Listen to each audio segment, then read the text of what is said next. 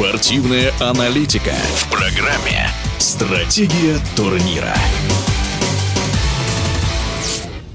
В Каменске-Уральском прошла первая гонка новой международной мотокроссовой и суперкроссовой серии FMC Cup – Кубок Содружества. На короткой и быстрой трассе встретились 43 спортсмена из шести стран – России, Монголии, Казахстана, Беларуси, Узбекистана и Таджикистана. Руководитель пресс-службы Федерации мотоциклетного спорта России Александр Лесников взял интервью у пилота из Беларуси Евгения Тылецкого, опытного и быстрого мотокроссмена, занявшего третье место в самом мощном классе мотоциклов – 250 кубических кубических сантиметров.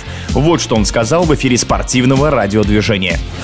Это фактически первое соревнование Кубка Содружества в России. Но вы, я так понимаю, в России не первый раз гоняете, естественно, да? Я в России не первый раз гоняю. Вообще в Европе, в мире я везде гонял раньше. У меня была небольшая пауза. У меня было время, что я сейчас не участвую в соревнованиях. Сейчас я опять начал немножко кататься. И вот, можно сказать, вторая моя гонка в этом сезоне. Вот здесь, в Каменске. В основном суперкросс или мотокросс? То есть мотокросс. более длинный. То есть мотокросс, да? да?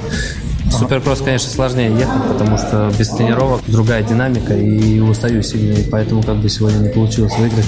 Короткие трассы? Да, да, да, есть... да. динамичные угу. очень. Угу. Спасибо. Ну, да. а как вам, в принципе, вот эта трасса и как вам Каменск-Уральский? Ну, вообще трасса классная, вообще комплекс хороший, мне очень понравилось, да. Дальше у нас, э, собственно говоря, в Кубке Содружества планируется еще два соревнования. Одно в, в Сибири, на Кузбассе, и командное соревнование планируется еще в Орленке на мировой трассе трассе. Планируете ли вы приехать в Кузбасс и, может быть, Орленок? Там личные командные зачеты тоже есть. Ну, мы говорили по поводу этих соревнований. Я думаю, что если все срастется, то я приеду. Да.